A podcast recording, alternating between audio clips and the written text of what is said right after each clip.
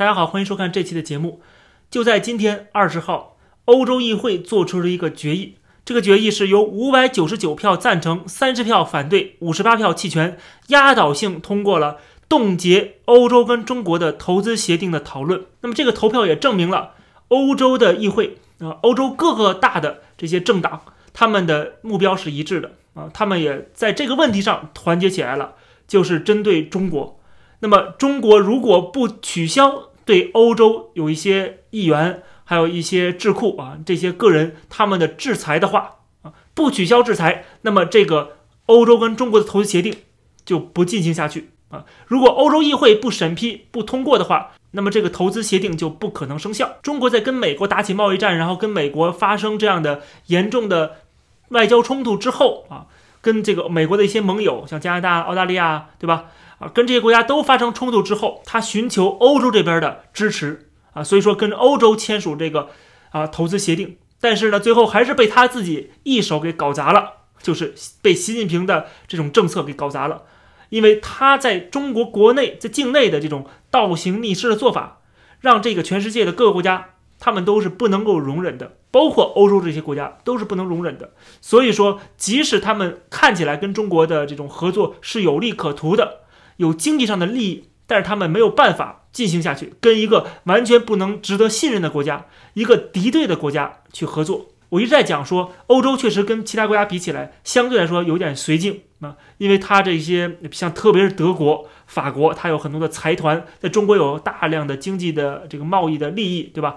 他们对这些国家的决策，对这个政府的影响是很大的，他们有很大的影响力的。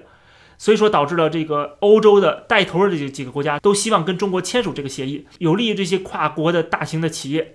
但是啊，还是要说一个但是，就是这个世界并不是说这几家公司说了算的。更何况我们不用太过担心说欧洲跟中国签署这个协议啊怎么样？我当时就提出了，我说我们也许会对欧洲的这种他们立场不坚定会有疑惑，但是我们不必对习近平的加速主义有疑惑。我们不相信这些欧洲人啊，他们的立场，这个反华的立场啊，这个不够坚定。我们可能怀疑他们，我们完全不怀疑习近平会继续的搞这个倒行逆施的政策，得罪全世界，惹怒全世界。他只要能够继续的去惹怒全世界，你不用担心说这全世界啊这些国家会继续跟中国友好，不可能的。所以说呢，我们看到了这一次欧洲议会的这个决议，而且这个投票是压倒性通过的。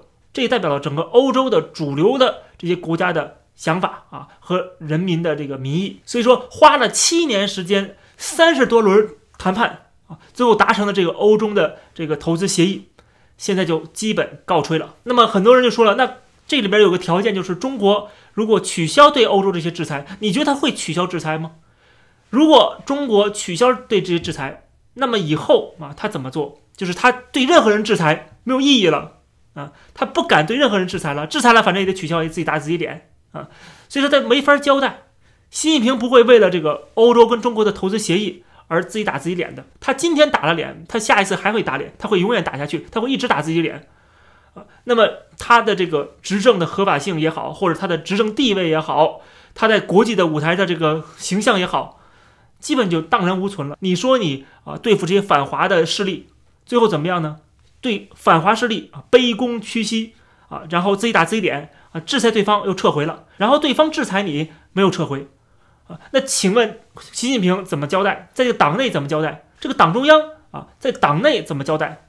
这都是说不过去的。所以说，习近平不会轻易的说对别人的制裁就啊，因为别人的这个投资协议不给你通过了。所以说你就取消制裁，这种做法不太可能。过去可能会做啊，江泽民时代没准真的会做啊。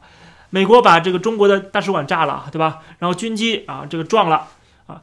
江泽民、胡锦涛啊，就是说息事宁人就算了，对吧？因为改革开放重要啊，发展经济重要，跟世界的融合重要啊。这个看美国大哥的脸色重要啊，因为你还要继续在这个国际舞台上混呢，你还要在这个资本主义世界混呢。但是今天的习近平不需要了。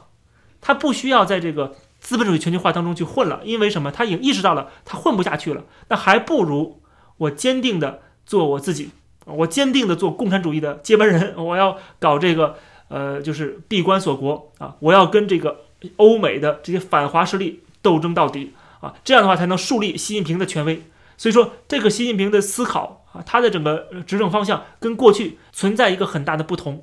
所以，中国其实面临的就是一个抉择：你到底选择向这个欧美势力下跪啊，认错磕头，还是继续的啊硬碰硬啊？这是两条路，你不可能两个都选，你只能选边站啊，你只能选一个。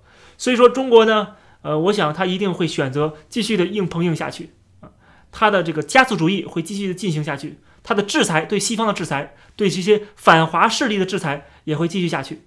那么这样的话，他跟西方的继续的融入，想跟他继续的做生意啊，这种可能性就会越来越小了。他的企业走出去啊的可能性也会越来越小了。他会在处处的，在全世界各地都会被围追堵截，人人喊打。最后他只能在自己家里边啊，自己的国家里边去啊，这个耀武扬威了。这期的快报就跟大家先聊到这儿，谢谢大家，我们下期节目再见。